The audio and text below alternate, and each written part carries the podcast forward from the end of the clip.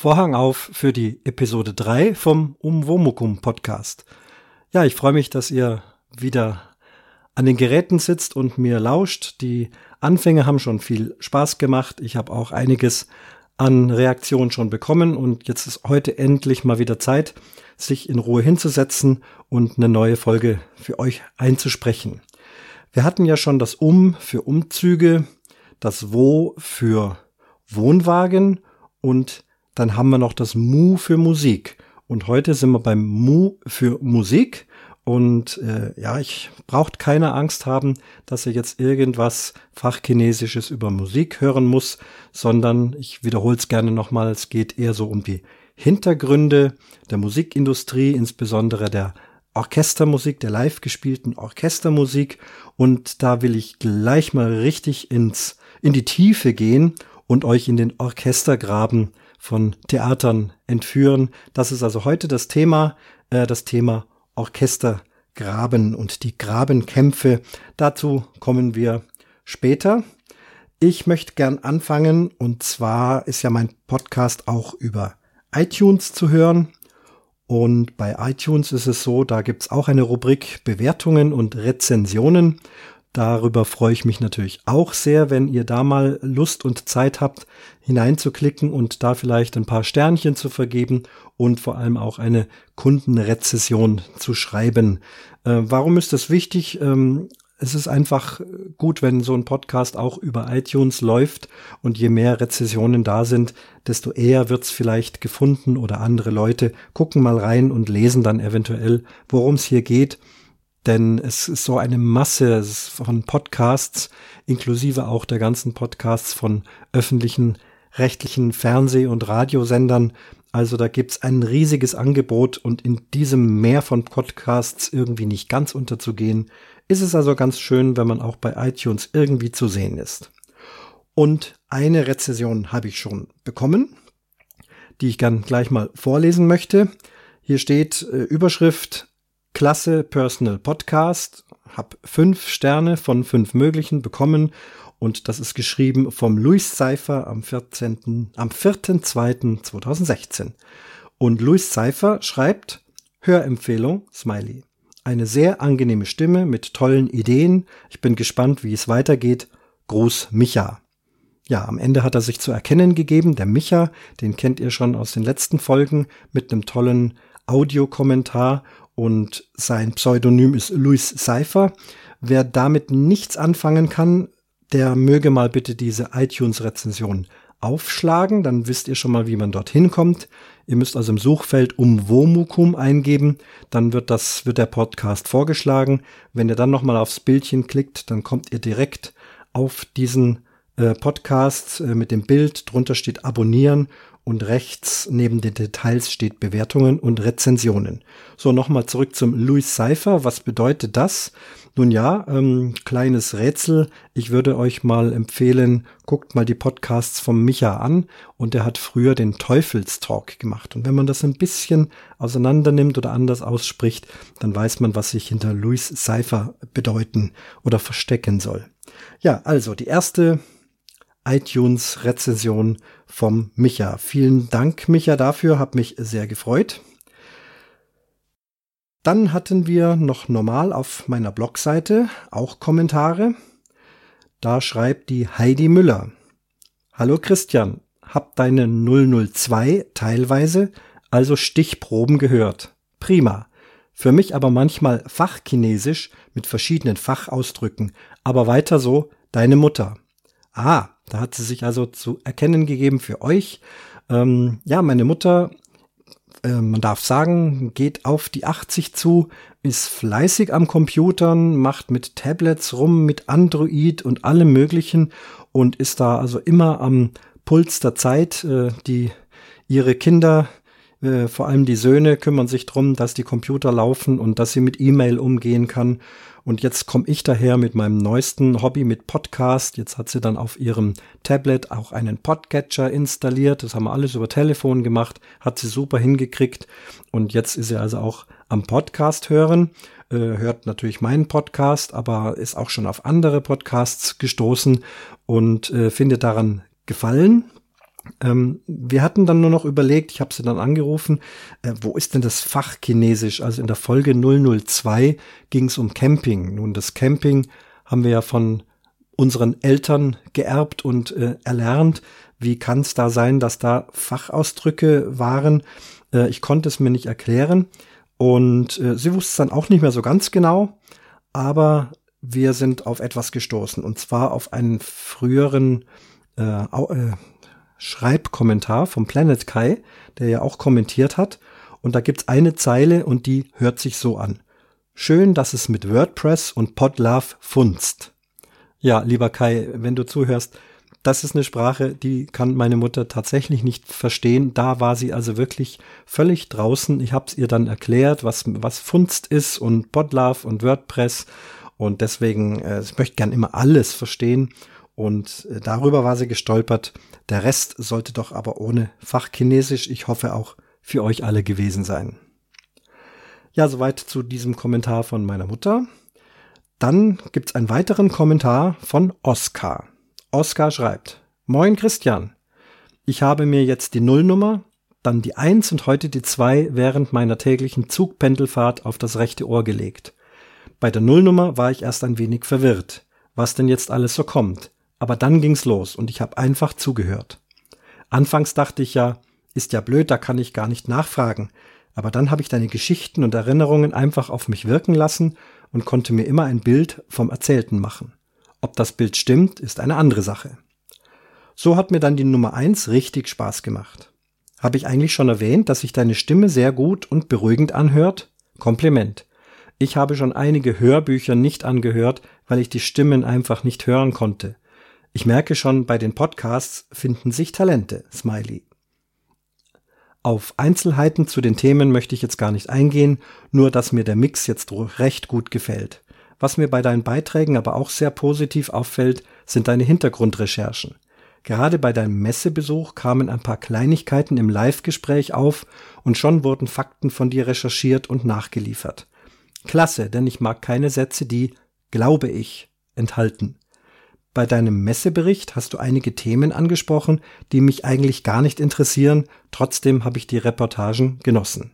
Jetzt bin ich nur gespannt, was noch alles von dir kommt, vor allem auf die Hintergrundgeschichten zur Musik und deinem Beruf warte ich schon ungeduldig. Smiley. Ich hoffe ja, dass du beim Audi-Konzert dein Mikro mitnimmst. Grins. Als Jugendlicher war ich einmal bei einem Konzert, bei dem Vivaldis vier Jahreszeiten erklärt wurde – und das war damals der Schlüssel für mich zur klassischen Musik. Könntest du bestimmt auch schaffen. Ich höre dir jetzt bei deinem nächsten Podcast stumm zu, freue mich aber auch auf den nächsten Live-Austausch. Grüßle aus Buron, Oskar. Ja, lieber Oskar, vielen, vielen Dank für diesen sehr ausführlichen Kommentar. Fangen wir mal ganz am Ende an für die Hörer, die nicht wissen, was Boron ist. Boron ist die ja alte, fast mittelalterliche Bezeichnung für die Gegend oder die Stadt rund um Kaufbeuren im Allgäu. Früher Buron, die, die, die Bauern, die dort Märkte gehalten haben. Ich glaube, so in der Richtung ist es. Der Oscar ist hier aus der Nähe, deswegen erwähnte auch den Live-Austausch.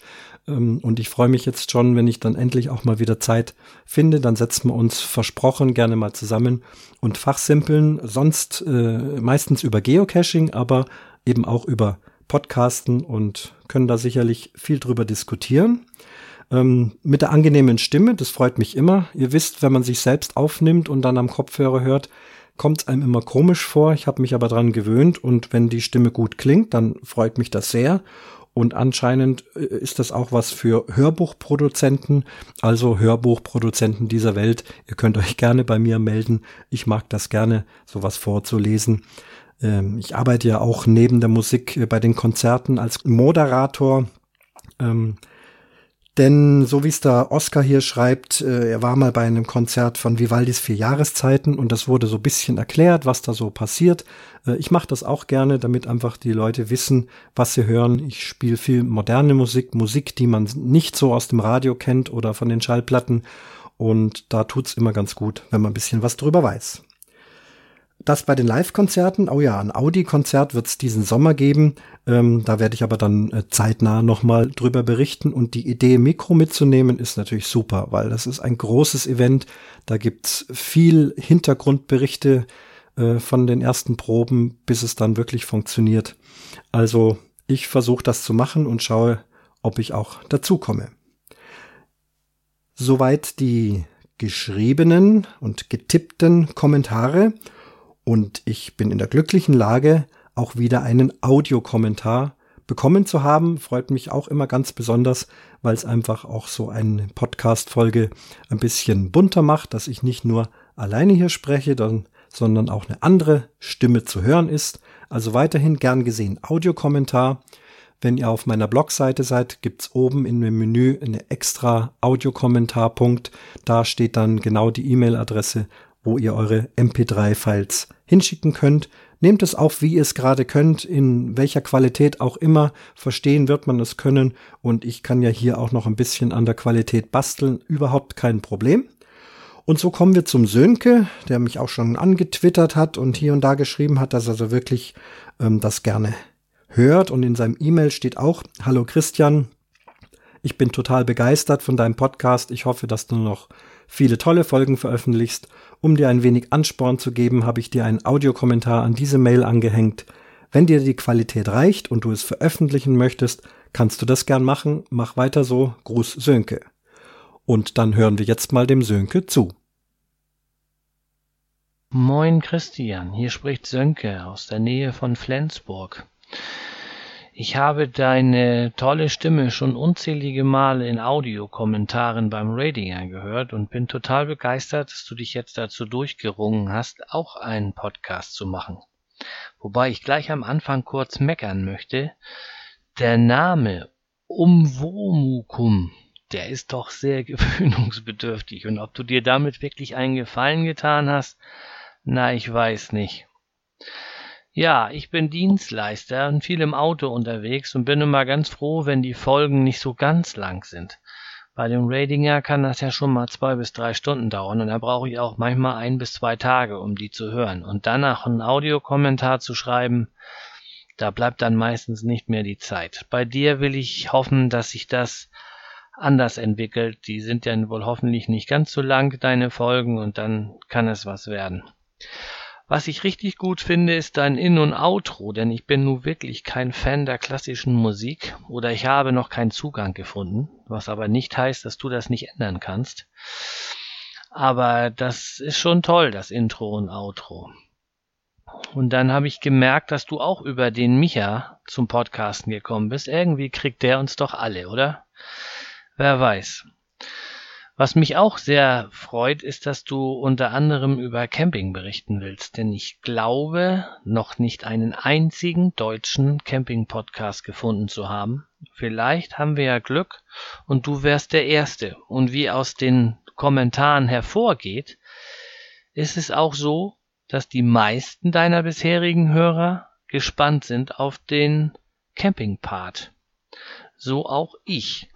Wir haben im vergangenen Jahr im August einen Wohnwagen bekommen und sind bisher nur immer Kurzstrecke gefahren. Hier mal ein Wochenende, da mal ein Wochenende. Immer nur wild gecampt. Wir sollen jetzt bald das erste Mal auf dem Campingplatz und ich bin mal gespannt, wie das wird. Und ich kann mir gut vorstellen, dass es da so einige Geschichten zu erzählen gibt, die du in deinen Jahren als Camper schon erlebt hast. Am vergangenen Wochenende waren wir bei Obelink in Holland. Das waren dann mal eben hin und zurück knapp 1000 Kilometer. Obelink ist quasi der Ikea für Camper, aber wem sage ich das? Das Ding war wirklich eine Reise wert. Ich kann euch nicht sagen, wie wir gestaunt haben, als wir da ankamen. Aber auch dazu wirst du wahrscheinlich noch mal was erzählen können. Ich will auch nicht zu viel schwafeln hier. Ich finde das einfach nur toll, dass du das machst. Mach weiter so. Ich bleib definitiv Stammhörer und freue mich möglichst bald wieder von dir zu hören. Bis denn. Tschüss. Ja, lieber Sönke, vielen, vielen Dank für diesen schönen Audiokommentar und ich muss sagen, das mit dem Name aussprechen geht doch schon hervorragend. Umwomukum. Man muss nur die richtige Betonung haben. Nun ist es so, es ist ja ein Name, es geht gar nicht darum, dass den alle aus, sich aussprechen müssen oder besonders merken. Äh, ich habe da gemerkt, da gibt's keine Probleme damit. Man muss ihn halt mal finden und wenn man ihn dann abonniert hat, äh, dann hat man ihn in seinem Podcatcher drin und braucht nie wieder um Womukum zu sagen. Das sage ich schon oft genug. Und ich würde sagen, manchmal sind die ja, die komischen, die schwierigen, die außergewöhnlichen Sachen doch auch gar nicht so schlecht. Also ich merke es immer, dass äh, viele sagen, ach, da ist doch dieser neue Podcast mit diesem unaussprechlichen Namen. Na und schon spricht man über meinen Podcast. Das klappt schon ganz gut. Wie es entstanden ist, habe ich ja bereits erklärt. Freut mich sehr, dass du erwähnst, dass Intro und Outro dir gefallen. Hat ja die Band von meinem Sohn aufgenommen, live. Äh, fast schade, dass es so kurz ist. Sie haben natürlich ein längeres Stück aufgenommen, aber Podcast-Kollegen haben mir empfohlen, Intro äh, nicht zu lang zu machen. Es gibt sehr, sehr schöne Intros äh, bei den Podcasts, die ich höre. Manche finde ich aber dann tatsächlich auch zu lang.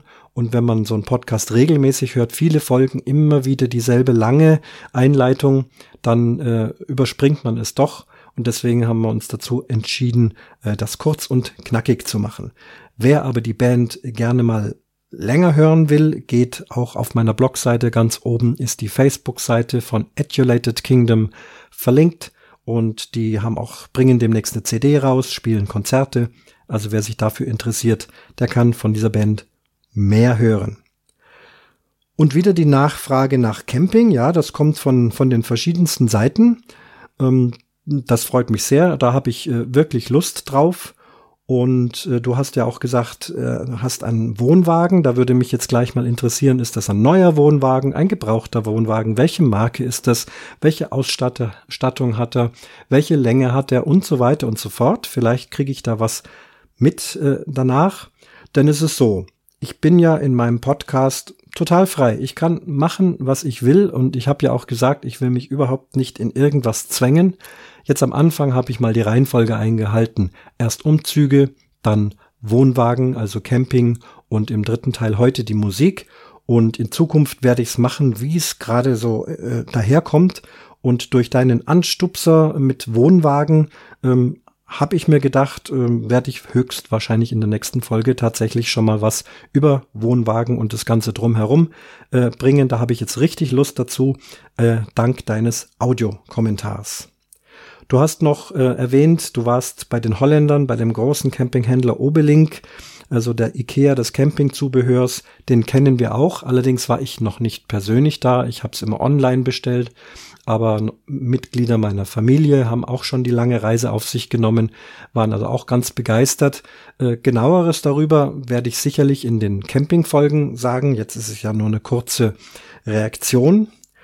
Und da sind wir schon beim nächsten Thema, denn ich habe ja nun auch den Firmenname genannt, du hast den Firmenname genannt, jetzt geht es schon los. Ist das jetzt Werbung oder ist das jetzt Schleichwerbung? Wir kennen ja die öffentlichen Rechtlichen, wo dann in einer Sendung auf gar keinen Fall irgendein Markenname genannt werden darf. Ich denke, im Podcast werde ich mich da nicht beschränken, sondern einfach, äh, wir reden halt jetzt über Obelink und dann tun wir das. Ähm, soll aber nicht Werbung sein. Vielleicht ist es Werbung, manchmal kann es ja auch Anti-Werbung sein, ich weiß es nicht. Auf jeden Fall verdienen tue ich da nichts dran. Und warum sage ich zum Thema? Es geht ja momentan in verschiedenen Podcast-Kreisen äh, das Thema Werbung im Podcast rum. Da gibt's also äh, Avancen, dass manche Werbeclips schalten oder sich verschiedenen Labels anschließen wollen, um da mit den entsprechenden Sponsoren und Werbung ein bisschen Geld reinzuspielen. Ähm, diese Diskussion werde ich jetzt hier nicht groß weiterführen. Ich kann drei Podcasts oder Podcast-Folgen empfehlen, die ich auch in den Show verlinkt habe, damit ihr direkt dorthin kommt, wenn euch das noch weiter interessiert. Da gab es also eine Diskussion dazu im Reidinger. Es wurde was Interessantes gepostet in Making Tracks. Da gab es dann eine komplette Aufnahme ähm, von einem Vortrag, den die entsprechenden äh, Podcaster gehalten haben, die so ein Label gründen wollen und Werbung einbauen wollen in die Podcasts. Also auch von dieser Seite auch ganz fair, dass eben beide Seiten zu hören sind. Und der Bobson Bob hat auch seine Meinung dazu gesagt. Es gibt sicherlich noch mehr, aber das sind jetzt die drei Folgen, die ich zu diesem Thema gehört habe. Ich persönlich habe nicht vor, Werbung einfließen zu lassen. Äh, ich komme ganz gut zurecht mit den äh, mit den Kosten, wie ich jetzt meinen Server aufsetze und so weiter. Das habe ich mir vorher überlegt und äh, habe festgestellt, ich denke, dass ich das tragen kann. Momentan muss ich noch ein bisschen Geld ausgeben, um Equipment noch zu vervollständigen. Und aber Werbe, Werbeeinblendungen äh, habe ich also ganz sicher nicht vor. Und Schleichwerbung gibt's dann immer nur ungewollt. Also wie gesagt, wenn wir über Oberlink oder Fritz Berger oder Freizeitpark, jetzt habe ich einfach mal ähm, verschiedene genannt, äh, erwähne, dann ist es einfach nur so, weil wir drüber reden.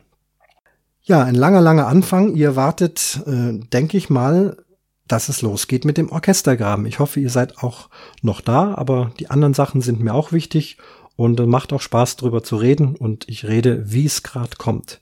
Übrigens auch hier nochmal der Hinweis, mein Podcast wird in aller Regel in einem Sitz durchgesprochen mit allen Versprechern und Stammlern, die hoffentlich immer weniger werden.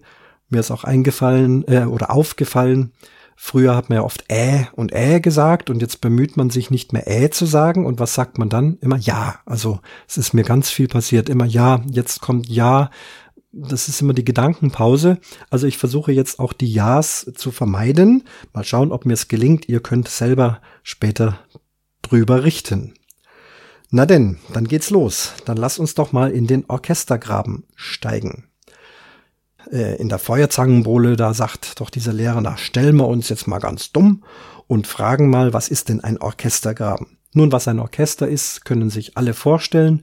Genauere äh, Informationen über Orchester gibt's mal in einer anderen Folge, was es da alles an Orchester gibt. Eben viele Leute, die zusammen musizieren und Musik machen. Das ist ein Orchester, dürfte ja wohl klar sein. Und der Orchestergraben, das ist eben dieses, äh, diese große, große Vertiefung in Musiktheatern.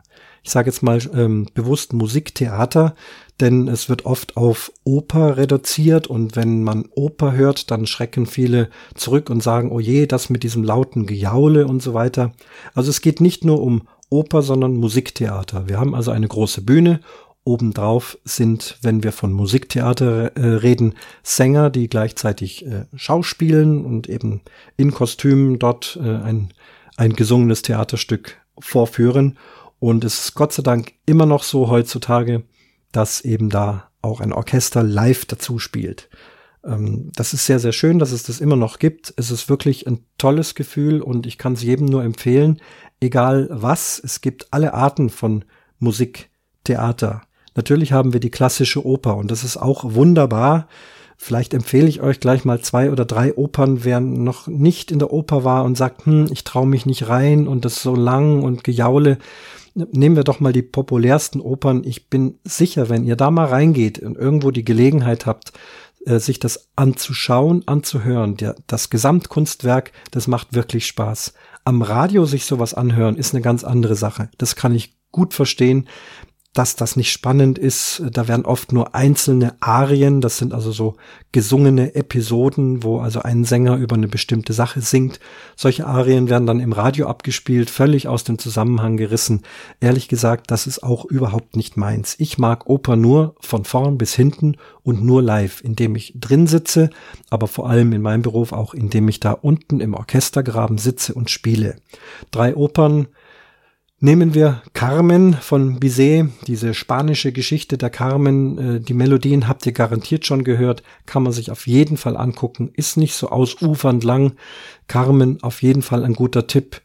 Dann der große Klassiker, wer ähm, mit Mozart das gerne mag, ähm, das ist natürlich die Zauberflöte. Da ist auch in aller Regel auch optisch was zu liefern, eine Fantasy-Geschichte von Mozart. Und äh, was wollen wir als drittes noch nehmen? Nehmen wir noch eine Verdi-Oper, Aida. Auch da, die Melodien habt ihr schon mal gehört. Es ist tolle Musik, es ist nie langweilig. Diese große ägyptische Geschichte. Und wenn man da ein Opernhaus findet, was also auch eine schöne Inszenierung macht, da würde ich vorher schon gucken.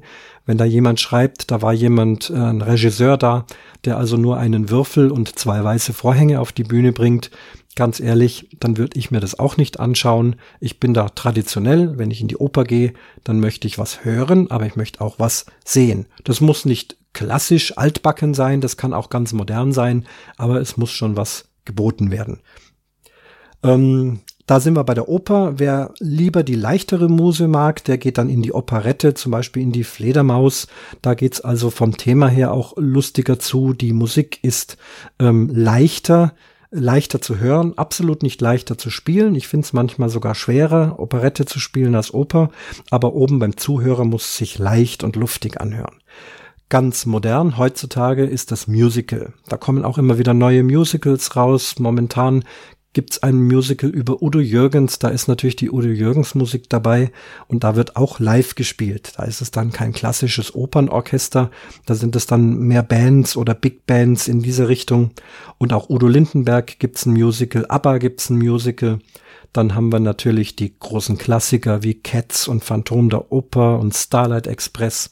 Also auch das ist Musiktheater und wir reden ja über den Orchestergraben. Die alle brauchen immer einen Orchestergraben. Äh, auch wenn es verschiedene äh, Varieté-Shows sind, auch da sitzt ein Orchester im Orchestergraben. Und dann gibt's noch die stumme Kunst, also die getanzte Kunst, nämlich das Ballett. Und da sind wir bei den Klassikern wie Schwanensee oder Nussknacker. Und wem das zu ähm, altbacken ist, auch da gibt's moderne Ballette und wieder mit live gespieltem Orchester unten im Orchestergraben. Sehr zu empfehlen. Ja, der Orchestergraben, wie ist das? Da war schon mal ein Jahr, ich hab's gemerkt. Wie ist es losgegangen? Das Musiktheater hatte vor, vor vielen hundert Jahren nur eine Bühne und äh, das Live-Orchester war praktisch davor gesessen, ähm, hat natürlich dann auch ein bisschen die Sicht versperrt zur Bühne, die natürlich etwas höher war und die Musiker, also ich denke mal so auch zu Mozarts Zeiten, man sieht das so in Filmen, muss es teilweise so gewesen sein, ähm, dass das Orchester dann davor gesessen ist. Man hat noch so eine kleine Abtrennwand gemacht und die haben dann eben dazu gespielt, weil das eben aber optisch stört. Man möchte ja wirklich einen ungetrübten Blick auf die Bühne haben und das Ganze ist ja auch Illusion und wenn man da ein Orchester spielen sieht, das passt irgendwie nicht dazu und deswegen ist nach und nach der Orchestergraben entstanden, also eine große Vertiefung vor der Bühne. Äh, offiziell gehört der Orchestergraben noch zum Zuschauerraum, auch äh, von der räumlichen Ausdehnung her. Wir haben die Bühnenkante, da ist also der Bühnenbereich. Wenn man sich mal im Theater auf eine Bühne begibt, ist es auch ganz gut durch den berühmten eisernen Vorhang äh, gekennzeichnet. Der eiserne Vorhang ist ein, eine Sicherheitswand, eine viele Zentimeter dicke Metallwand, die falls auf der Bühne oder auf der anderen Seite ähm, ein Problem gibt mit Feuer, also wenn es zu brennen beginnt, dass man dann die einen vor den anderen schützen kann. Es geht dann sehr schnell der eiserne Vorhang runter und da ist dann zu. In der Regel äh, ist die Gefahr auf der Bühne, dass es dort zu brennen beginnt. Man hat dort viele Kulissen aus Stoff, aus Pappe, aus Holz. Äh, heutzutage ist das natürlich alles absolut brandgesichert und so weiter, aber den eisernen Vorhang gibt's immer noch und der ist also auch so die gedachte Trennlinie zwischen Bühnenraum und alles dem, was hinter der Bühne ist. Hier verweise ich auch wieder auf äh, andere Folgen, die da kommen werden, wenn wir mal über die Bühne sprechen und was da dahinter ist. Ja, und dann unten ist schon wieder ein Jahr. Jetzt nur ein bisschen bremsen hier. Also unten gibt's dann diesen Orchestergraben in den verschiedensten Größen. Je nachdem, wie groß eben so ein Opernhaus ist, haben wir auch unten den Orchestergraben. Die klassischen Orchester, da sitzen so zwischen 50 und 80 Musikern, je nach äh, Werk, was da gespielt wird, oder auch je nach Orchester, was eben vor Ort zur Verfügung ist naturgemäß in den großen äh, Städten dieser Welt äh, alles immer größer und in den kleineren Städten und kleineren Theatern eben weniger, aber immer live spielende Musiker. Das Ganze ist sehr, wie sieht's da aus, wenn man unten reinkommt? In der Regel ist also links und rechts äh, eine eiserne Eingangstür. Äh, wenn man da hingeht, man läuft wie durch eine Fabrik, man geht durch enge, dunkle Betongänge, da ist fahles Licht und es sieht also eher wirklich aus wie in einer Fabrik. Es riecht auch so, es riecht nach Metall, es riecht nach Staub und ähm, es hat also gar nichts von dem Glanz, den dann der Zuhörer oder der Zuschauer später sieht und auch hört und folgt den Wegen zum Orchestergraben und meistens ganz links auf der Seite und ganz rechts auf der Seite gibt's dann die Eingänge. Dann landet man also in diesem äh, tiefen Graben da drin, Dort ist in der Regel alles aus Holz. Man hat einen Holzboden, auch eine Holzwand. Das hat mit der Akustik zu tun, denn wenn man schon in so einem Loch spielt, äh, muss es ja trotzdem irgendwie klingen. Der Klang muss sich ja im ganzen Theater ausbreiten. Es ist sehr, sehr dunkel da drin. Es ist alles schwarz angemalt, ähm, damit also auch wirklich keine Reflexionen, nichts Farbiges irgendwie den Blick auf die Bühne stört. Wir haben dann da unten das Orchester sitzen, äh, ganz normal auf Stühlen. Wir haben die Notenständer. Dann sind auf den, das sind sehr große Notenständer, denn die Orchesterpartituren und die Orchesterstimmen sind oft äh, dicke Bücher. Ähm, der Unterschied zum Symphonieorchester, den werde ich auch dann mal irgendwann rausarbeiten. Aber eine ja, Beethoven-Symphonie zum Beispiel, da habe ich als äh, Orchestermusiker zwei oder drei, maximal vier Blätter vorne und hinten bedruckt. Mehr ist das nicht. Bei Opern, die doch viel, viel länger sind und viel mehr Noten zu spielen sind, äh, da sind es dann schon mal äh, wirklich kleine Heftchen mit vielen, vielen Seiten. Es ist nicht so, dass man als Musiker immer zu spielen hat. Das wäre also auch kräftemäßig, vor allem für die Blasinstrumente, ähm, nicht möglich. Man hat auch viele Pausen, aber das muss auch alles ganz genau in den Noten verzeichnet sein, damit man immer weiß, wo man ist. Da gibt's dann auch viele Hilfestellungen in den Noten. Also wenn oben Sänger einen bestimmten Text singen und man hatte lange Pause, dann sind die guten Notenverleger, die sowas drucken, so nett und schreiben dann also da ähm, den, den Text hinein, dass man also weiß, oh, jetzt kam dieser Text von dem und dem Sänger, jetzt bin ich dann gleich wieder dran. Natürlich muss man zählen. Was heißt zählen? Äh, Musik ist ja in Takte eingeteilt. Und äh, wenn man spielt, spielt man das so. Und wenn man dann nicht mehr spielt, müsste man im Kopf weiterzählen. Bei einer Symphonie geht das, dass man da also dreimal äh, bis vier zählt. In der Oper hast du dann eben manchmal 150 Takte Pause und da sitzt kein Mensch unten und zählt 150 mal bis vier, sondern da muss man eben entweder kennt man das Stück sehr gut und weiß, wo man ist, oder man verlässt sich eben auf diese Hilfslinien. Es sind auch manchmal wichtige Melodien von anderen Instrumenten, die man jetzt hört, dass vielleicht nur eine einzelne Trompete irgendwas spielt. Das sehe ich dann in meinen Noten und wenn ich merke, aha, da ist jetzt dieses Trompetensignal, jetzt bin ich dann gleich wieder dran, nehme mein Instrument und dann gucke ich noch vor zum Dirigent, der natürlich ganz wichtig ist. Und wenn der gut ist und weiß, dass ich lange nicht gespielt habe, dann gibt er mir vielleicht auch noch einen Einsatz. Also Einsatz, das ist sozusagen ein Zeichen vom Dirigent. Jetzt genau bist du wieder dran. So läuft das mit den Noten. Dann sind wir schon beim Dirigent, der natürlich ganz wichtig ist. Der ist also ganz in der Mitte. Die Wand zum Publikum hin ist in der Regel ein etwas größerer Bogen, ist also rund gestaltet und nach hinten hin, es geht, der Orchestergraben geht meistens auch noch unter die Bühne drunter. Also es sind viele Musiker, die wirklich dann auch unter der Bühne sitzen, je nachdem welches Instrument sie spielen. In der Regel sitzen die Streichinstrumente vorne, die Blasinstrumente äh, rechts und links davon und größere Instrumente wie Kontrabass, die Schlaginstrumente sind dann eher in der Mitte und weit hinten. Es geht manchmal auch tiefer noch runter, ist also also ganz anders wie in einem Symphoniekonzert, wo das Orchester so nach oben hin aufgebaut ist. Äh, beim Orchestergraben, wenn, dann geht's eher nach unten. Der Dirigent vorne in der Mitte hat also ein größeres Podest, ähm, darauf meistens ein Stuhl und ein sehr, sehr großes Dirigierpult äh, mit drei Neonlampen links, rechts und in der Mitte, die wieder nach oben hin abgeschirmt sind. Denn das Wichtigste ist, dass möglichst wenig Licht aus dem Orchestergraben ins, ins, in den Zuschauerraum leuchtet, denn dieses Licht stört wieder die Inszenierung. Und da gibt's oft äh, ja Kämpfe, Grabenkämpfe zwischen dem Regisseur oder dem Bühnenbildner und dem Lichtakustiker. Lichtakustiker, so blödes Wort, der Lichttechniker. Und ähm, man versucht also immer, das Licht aus dem Orchestergraben möglichst dunkel zu haben. Das ist natürlich für uns Orchestermusiker schwierig, denn wir wollen es möglichst hell haben. Es ist auch so, dass die Noten oft schlecht gedruckt sind. In aller Regel sind das uralte Noten, die ja so mit gelblichen Blättern und wenn du dann auch noch so ein, so ein gedimmtes Licht drüber hast, da wird es dann schon anstrengend, wirklich die Noten zu sehen.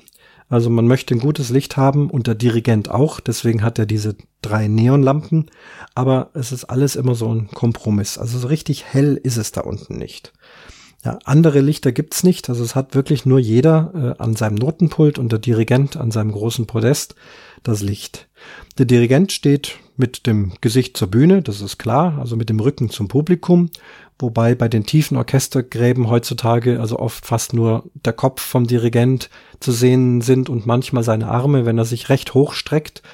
Das muss er machen, denn er hat äh, freien Blick auf die Bühne. Er kann die Sänger sehen, zumindest wenn sie ganz vorne an der Kante stehen. Die sind sehr auf ihn angewiesen, ähm, auf seine Zeichen. Sie machen ja das alles auswendig. Die müssen ja die komplette Oper alles auswendig drauf haben. Äh, und auch hier ist wieder das Problem der Pausen. Manche Sänger singen lange nicht. Sie sind aber auf der Bühne. Sie sind im, ins Schauspiel mit eingebunden und sie wissen zwar ungefähr, wo es lang geht, aber die brauchen ganz klar einen Einsatz vom Dirigenten, den er also wirklich den ganzen Abend äh, immer wieder deutlich geben muss. Manchmal spricht er auch stumm äh, die ersten Worte mit, damit die also auch so eine Art kleinen Hinweis nochmal haben. Äh, der klassische Souffleurkasten, den kenne ich eigentlich nicht mehr. In alten Filmen sieht man dann noch in der Mitte äh, auf der Bühne so eine Art Muschel, wo dann jemand drunter sitzt und den ganzen Abend den Text mitspricht. Also ich habe keine Bühne äh, im Musiktheater erlebt, wo es sowas gegeben hat. Ähm, wenn überhaupt links oder rechts an der Seite, dass dort einer steht und die Partituren mitlaufen hat. Vielleicht auch, wenn man weiß, dass da ein Sänger neu ist in der Rolle oder vielleicht eingesprungen und ganz schnell versucht hat, sich das zu merken. Dann gibt's von der Seite Hilfe, falls mal einer einfach seinen Einsatz nicht weiß, vor allem seinen Text nicht weiß, dass der dann rübergeflüstert wird. Und das gehört auch zur Aufgabe vom Dirigent. Der hat ja alles in seiner Partitur stehen, die kompletten Noten, aber auch die ganzen Gesangsstimmen mit dem ganzen Text. Wenn er da mit dem, mit dem Mund so die ersten Worte formt, dann weiß der Sänger in aller Regel wieder, wo es losgeht und der Rest ist dann einstudiert und läuft dann mechanisch ab. Natürlich müssen sie sich sehr konzentrieren, aber so diesen kleinen Kick, den bekommen sie eben auch vom Dirigenten. Ja, was gibt's noch für Probleme? Ähm, akustisch, das Orchester sitzt sehr weit unten. Also ich kenne das so, dass wenn ich im Orchester sitze und spiele, habe ich natürlich recht laut das Orchester um mich herum, äh, weil da diese Akustik durch das Holz äh, recht kräftig ist. Was oben auf der Bühne passiert, äh, sieht man in aller Regel gar nicht und auch mit dem Hören ist es schwierig, weil die Sänger singen geradeaus ins Publikum rein und für die Orchesterleute unten ist das also ja nur zweitklassig zu hören und es kommt auch verspätet an. Der Schall geht oft einen langen Weg. Wir alle wissen, dass es beim Schall sehr schnell Verzögerungen geben kann.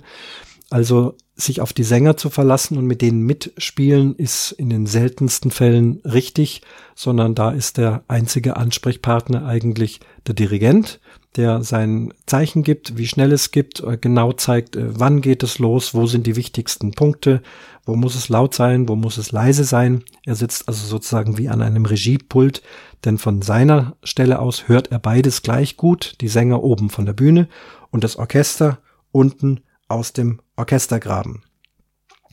Und das muss er also so ähm, koordinieren.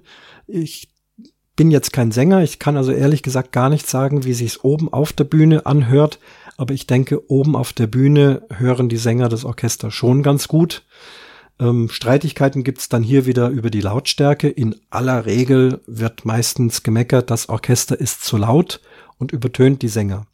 Bei den traditionellen Musiktheatern, also Oper und Operette, wird komplett ohne Mikrofon gesungen. Sie singen wirklich live in den Zuschauerraum rein. Das muss natürlich mit einer gewissen Kraft geschehen und das ist schon sehr anstrengend. Wenn da ein Orchester unten sehr laut spielt, müssen die oben lauter singen und dann wird's wirklich schwierig. Also ich kenne es ständig, dass also gerade Regisseure sich dann immer wieder beschweren, Orchester ist zu laut und dann kommen ja vom Dirigenten Ansagen, ja, wir müssen alles eine Stufe leiser spielen. Das gelingt meistens nicht. Wer sagt denn schon, jetzt spiele ich eine Stufe leiser? Es ist halt so ein Phänomen, es schaukelt sich immer wieder nach oben. Wenn ich jetzt selber in so einem Orchester spiele, dann möchte ich mich, also mein Instrument, auch hören, auch um es zu kontrollieren. Ist der Klang richtig? Sind die Tonhöhen richtig? Sind gar die Töne, die ich spiele, richtig? Kann man ja nur äh, korrigieren, wenn man es auch selber hört. Wenn jetzt drumherum andere spielen und das ist äh, zu laut für mich, dann ja, instinktiv spielt man selbst auch lauter, damit man sich besser hört. Das wiederum überträgt sich auf die anderen und so schaukelt sich das nach und nach hoch. Also für, für Musiktheaterorchester ist es wirklich schwer, da Disziplin zu halten und im Einzelfall wirklich leise zu sein. Das ist ein täglicher Kampf, der hört nie auf. Ja, Grabenkämpfe, die Lautstärke des Orchesters. Äh, beim Musical wollen wir mal über Musical reden. Da gibt's öfters mal eine Besonderheit. Erstens ist die Besetzung anders. Meistens ist es ein kleineres Orchester und es sind auch moderne Instrumente dabei. Da spielen dann schon Keyboards mit, ein Drumset, äh, E-Bass, E-Gitarre, alles in dieser Richtung und weniger Streichinstrumente, Blasinstrumente, äh, je nachdem, wie der Komponist das komponiert hat. Da gibt's also, ich nenne das mal Band unten. Und bei einigen Musical-Produktionen, ich habe es auch schon einmal mit miterlebt, bei Singing in the Rain, gibt's ja als äh, Klassiker-Film. Ich glaube, Gene Kelly ist derjenige, der da auch dann diese Step-Tänze macht. Und das hatten wir im Theater also auch auf die Bühne gebracht. Und da waren sehr viele äh, Soundeffekte eingebaut, die also ganz genau zu dem Stück passen müssen. Äh, auch Musikeinspielungen, das klang dann äh, absichtlich so wie Radio und das war alles genau kombiniert äh, mit der Musik vom Orchester. Das bedeutet jetzt, das Live-Orchester muss also extrem genau das Timing haben. Das geht aber mit menschlichen Mitteln nicht. Auch ein Dirigent, der sehr genau äh, die Takte schlägt, äh, kann nicht wissen, wie viele Zehntelsekunden sind es noch bis zu dem nächsten Effekt, der ganz genau passen muss. Und dann bedient man sich des sogenannten Klicks. Also es wird eine Spur äh, hergerichtet, in der also nur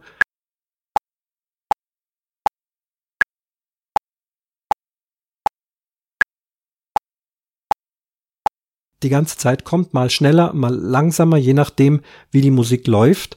Und das hat äh, der Dirigent als Kopfhörer auf dem, äh, auf dem Ohr und auch alle Musiker kriegen alle einen Kopfhörer auf und haben also den ganzen Abend diesen unerbitterlichen Klick. Man kann es sich natürlich selber ein bisschen lauter oder leiser drehen, aber man ist angewiesen drauf, ähm, man braucht ja dann genau genommen den Dirigent gar nicht mehr, zumindest äh, was das Tempo betrifft. Man hört einfach dieses Klick-Metronom und muss ganz genau danach spielen und vorne der Dirigent ist noch zum Koordinieren da.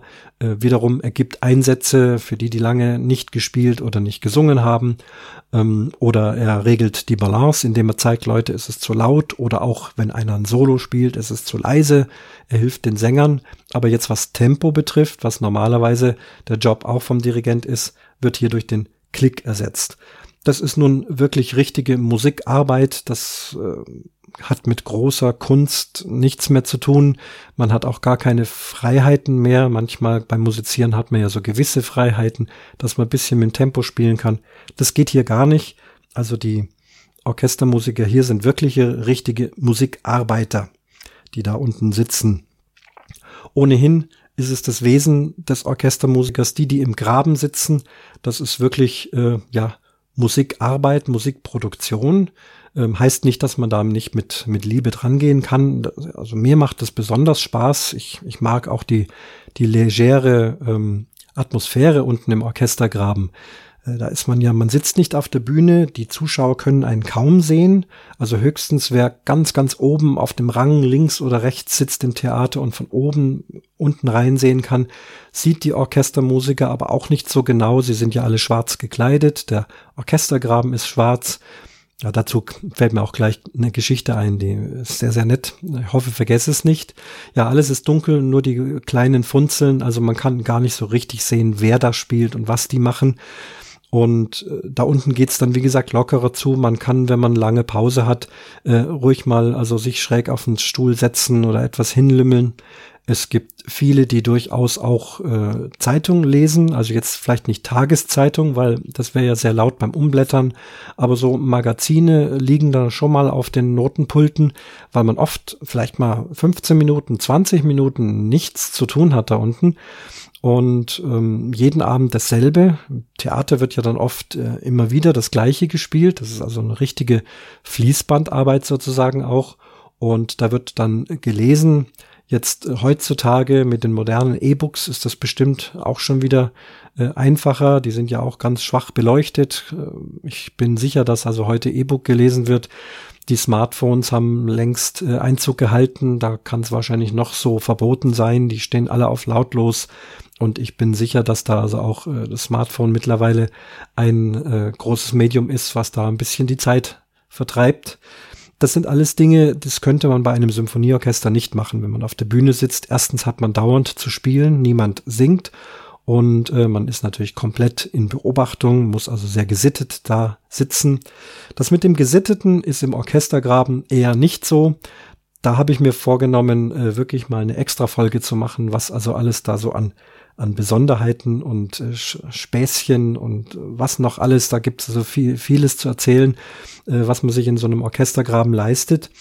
Ähm, man muss natürlich aufpassen, dass man da mit den, mit den Witzen und mit den Bewegungen und äh, all den Dingen äh, natürlich nicht die Vorstellung stört und auch die eigene musikalische Leistung, die muss stimmen. Aber wer da richtig gut ist, der kann das schon. Also er spielt äh, anständig seine Sachen. Es wird ja draußen nur gehört. Aber was er für Gesichtsausdrücke macht, welche Zeichen er seinen Kollegen gibt, dieses und jenes, da gibt's eine ganze Menge. Das, das schaffe ich heute nicht mehr. Das passt nicht mehr rein. Aber die versprochene Geschichte zum Thema Alles ist schwarz da unten hatte ja schon beschrieben. Also alle Holzwände und der Holzboden, alles ist komplett schwarz angemalt und die Kleidung in auch in aller Regel schwarz. Also entweder bei Premieren hatten wir dann auch einen Frack an oder einen schwarzen Smoking, schwarzer Anzug. Bei Musicals ist es etwas legerer, aber auch dann in jedem Fall ein schwarzes Hemd. Äh, niemals irgendwas Buntes oder Farbiges aus den bekannten Gründen. Das habe ich ja vorhin schon erzählt. Also es ist wirklich alles schwarz da unten. Und eines Tages, man kommt also wieder zum Dienst, zur, zur Vorstellung.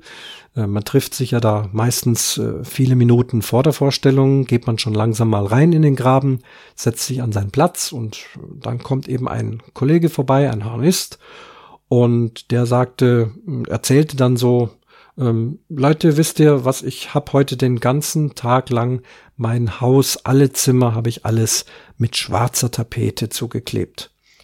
Und ein Kollege fragte, äh, was hast du gemacht? Alles mit schwarzer Tapete? Wieso hast du denn das gemacht?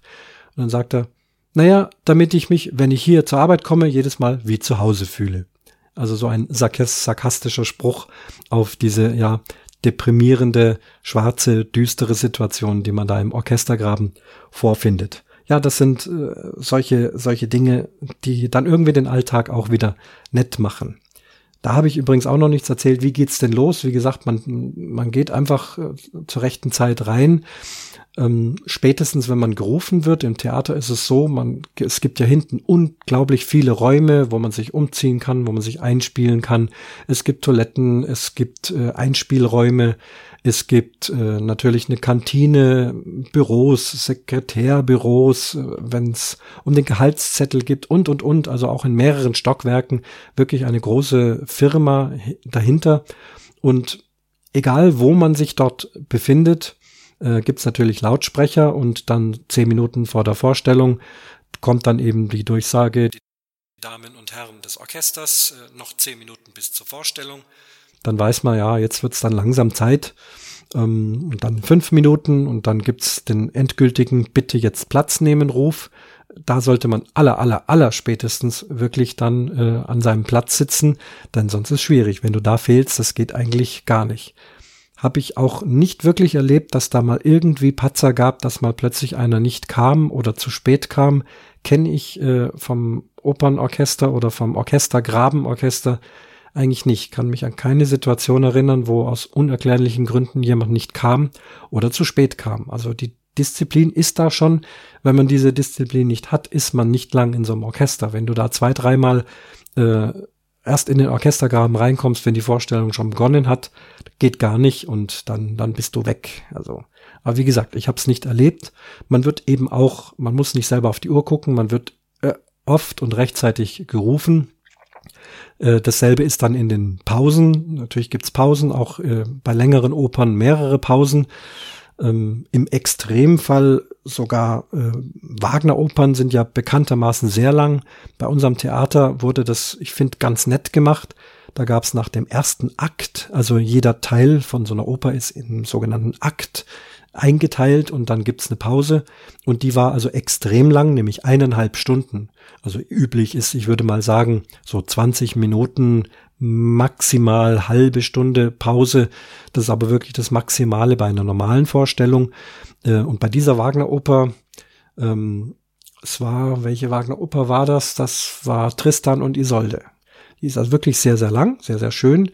Aber nach dem ersten Akt, der an sich schon eineinhalb Stunden dauert, ist man dann auch geschafft. Sowohl Sänger und Orchester, aber auch das Publikum ist da schon ziemlich, ja, äh, ziemlich konzentriert und da braucht man eine längere Pause. Die haben dann eineinhalb Stunden Pause gemacht und haben dem Publikum aber vorher angekündigt, dass jeder also so sein, seine Picknickkörbe mitbringen kann. Und da wurde also im Opernhaus kamen die also traditionell mit Weinflaschen und ganz viel Picknick und es waren also dort überall Bistrotische und alles hergerichtet. Und jeder konnte also da selber ganz gemütlich mit seinen Gästen ein wunderschönes kleines äh, Diner feiern. Und in diesen eineinhalb Stunden war da wirklich gut Zeit dafür ähm, da sind dann wirklich auch einige Orchestermitglieder, die nicht so weit weg gewohnt haben, sind nach Hause gefahren. Und dann zur rechten Zeit wieder, wenn sie nur vielleicht zehn Minuten hatten nach Hause, kamen dann wieder und dann geht's weiter. Also auch da wird man wieder reingerufen, ähm, dass man da rechtzeitig im Orchestergraben sitzt. Ähm, schwierig ist es auch, äh, so eine Oper wird nicht viel geprobt, wenn überhaupt, dann gibt's mal so eine Woche oder zwei Wochen lang gibt's Proben für alle zusammen und dann, wenn sowas steht, dann läuft das Ding. Und dann gibt's also nur noch Vorstellungen, denn Geld verdienen kann man nur mit Vorstellungen und nicht mit Proben. Also der große Anteil an der Arbeit in Musiktheaterhäusern ist Vorstellung wiederum ein Unterschied zu Symphonieorchestern, die können viel intensiver, viel genauer proben und haben dann vielleicht nur ein oder zwei Konzerte mit dem Programm. Und Theater, das muss laufen, viele, viele Vorstellungen, damit Geld reinkommt. Denn äh, der Theaterbetrieb trägt sich nie von selbst. Die Eintrittskarten könnten gar nicht teuer genug sein, um das alles äh, zu bezahlen, was da oben auf der Bühne ist. Die vielen Arbeiter auch drumherum mit Kulissen, mit Kostümen, äh, Licht, dann eben das Orchester, allein so ein Orchester, die bekommen ja alle ein gutes Gehalt da unten.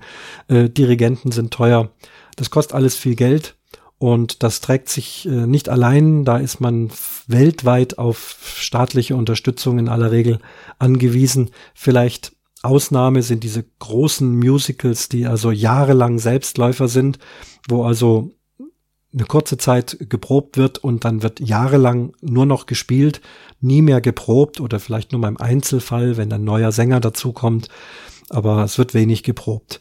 Die Schwierigkeit für Orchestermusiker ist, auch da passiert es natürlich mal, dass jemand krank ist. Und in aller Regel, äh, wie es halt so ist, in der Früh stellt man fest, ich bin so krank, ich kann heute nicht kommen, muss man wie jeder andere Arbeitnehmer auch anrufen und Bescheid sagen, ich kann heute nicht kommen und dann wird eine Aushilfe bestellt. Und für den ist das natürlich schwierig, denn der kommt komplett ohne Probe rein in diesen Orchestergraben, meistens recht früh, schaut sich das an. Dann ist es auch nicht so, dass äh, so ein Stück äh, einfach von links oben bis rechts unten der Reihe nach durchgespielt wird, es gibt Inszenierungen, also eben, ja, es sind Ideen von Regisseuren, dass vielleicht mal an einer Stelle gesprungen wird, dass irgendein Stück, was vielleicht Mozart zwar komponiert hat, wird ausgelassen oder es werden vielleicht mal nur zwölf Takte ausgelassen und das ist dann bei dieser speziellen Produktion so. Also auch wenn derjenige das schon mal woanders gespielt hat, muss er unbedingt gucken und hoffen, dass das da auch entsprechend drin steht. Meistens sitzen links und rechts Kollegen, die da auch ein bisschen mithelfen und die dann darauf hinweisen, pass auf, hier ist was Besonderes oder da wird das weggelassen und das wird dreimal gespielt und am Ende dafür gar nicht.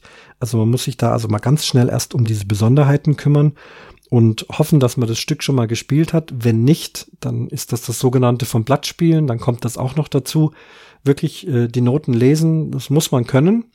Ähm, gibt Leute, die können das ganz gut. Ich denke, zähle auch dazu. Ich bin gern spontan und ähm, finde das eine spannende Sache, ist aber natürlich sehr, sehr anstrengend und verlangt wahnsinnig viel Konzentration. Wenn man Glück hat, hat man einen guten Dirigenten vorne, der eben auch entsprechend hilft, deutlich dirigiert, einem bei den Besonderheiten alles zeigt. Aber es gibt auch welche, die interessiert das gar nicht und dann kann auch mal das ein oder andere schief gehen. Ja, das ist der Orchestergraben. Vielleicht noch eine letzte Besonderheit zu be, ähm, zum Begriff. Dieses Wort Graben, also ein, ein Graben in dem Sinn ist es ja nicht. Ich habe es ja beschrieben, es ist einfach ein, ein Teil des, des Opernhauses oder des Musiktheaters. Und dieser Begriff ist äh, offensichtlich hauptsächlich in dem alten äh, Westdeutschland be, äh, so bezeichnet worden. Ähm, ich war kurz nach der Wende äh, in den neuen Bundesländern und habe auch dort in Theatern äh, eben die beschriebene Aushilfe gespielt. Und wir wissen ja, ähm, in der DDR gab es einfach einige deutsche Ausdrücke, die eben anders war und die wir dann belustigend finden. Also der Klassiker ist, äh, in Westdeutschland hat man Dia-Projektor gesagt und in Ostdeutschland war das der Bildwerfer. Ganz normal und jeder findet also den Ausdruck vom anderen äh, komisch und so ging es mir also auch. Ich kam dort, das war in Wittenberg, genau, Lutherstadt Wittenberg. Die hatten ein wunderschönes Theater, dort habe ich also Aushilfe gespielt und äh, denke immer, wovon reden die, wovon reden die, bis ich gemerkt habe, aha, da geht's um den Orchestergraben. Dort wurde das als Wanne bezeichnet. Die Wanne. Also unter einer Wanne stelle ich mir halt eben eine Badewanne vor und natürlich, wenn man das nicht gewohnt ist, ist das also auch ein belustigender Begriff, aber natürlich für die, die es gewohnt waren, eine ganz normale Sache. Ich weiß jetzt gar nicht, ob es immer noch Wanne heißt. Vielleicht hört jemand aus dem Osten des Landes zu und äh, kennt sich vielleicht mit Theatern aus, dann wäre ein kleiner Kommentar für mich sehr interessant, ob man immer noch Wanne sagt oder ob äh, es also äh, eingewestet wurde und ob man jetzt also auch vom Orchester Graben spricht. Ja, also das ist die letzte sprachliche Besonderheit. Ich habe nicht auf die Uhr geguckt, keine Ahnung, ich quatsche hier vor mich hin und denke, ich könnte noch dreimal so viel erzählen, aber ich glaube, das war eine ganze Menge. Ich hoffe, ihr seid nicht alle eingeschlafen dabei. Ich hoffe, es war nicht zu fachspezifisch und es waren keine Fachausdrücke oder irgendwas, was ihr nicht verstanden habt. Das kriege ich dann wiederum durch eure schönen Kommentare mit, die auch äh, gerne mal kritisch sein dürfen. War ja vorhin im Audiokommentar auch ganz offen. Pass auf, das und das äh, hat mir nicht so gut gefallen. Ich finde das wunderbar. Das habe ich ja schon ein paar Mal gesagt. So viel also heute über den Orchestergraben und auch übers Podcasten drumherum. Ähm, hört es euch an. Ich freue mich, wenn ihr das nächste Mal wieder dabei seid und fange jetzt schon an, eine Wohnwagenfolge vorzubereiten. Also viel Spaß mit diesem Podcast. Ja, das ist auch so ein Klassiker. Das brauche ich ja nicht wünschen. Ihr habt ihn ja schon gehört. Da bin ich kürzlich auch drauf gestoßen in einem anderen Podcast. Also jetzt brauche ich euch keinen viel Spaß mehr äh, wünschen, denn wer äh, wacker und fleißig war, der ist jetzt noch mit dabei. Manch einer hört sich es vielleicht in Teilen an. Äh, die, viele fahren lange. Ich höre Leute, die fahren drei oder vier Stunden und sind froh über die langen Podcasts. Äh, vorhin hieß es, ja, ich brauche sie nicht so lang, aber dann kann man es auch teilen. Deswegen ähm, setze ich übrigens auch die Kapitelmarken, wem das noch nicht aufgefallen ist. In dem, wenn ihr es übers Internet anguckt, da gibt's in diesem Podlove Player äh, so kleine Strichelchen. Wenn man da drauf klickt, kann man sich also einzelne Teile des Podcasts anhören, wenn man da also etwas rumspringen will. Und wenn euer Podcatcher oder womit auch immer ihr das hört, äh, das auch verarbeiten kann, dann kann er auch Kapitel anzeigen. Ja, also noch ein bisschen Technik am Schluss. Jetzt wieder noch mal ein Jahr, aber ich glaube, es sind ein paar weniger gewesen. Ich mache jetzt Schluss. Äh, das Finale läuft und der Vorhang schließt sich für die Folge drei vom Umwomukum Podcast.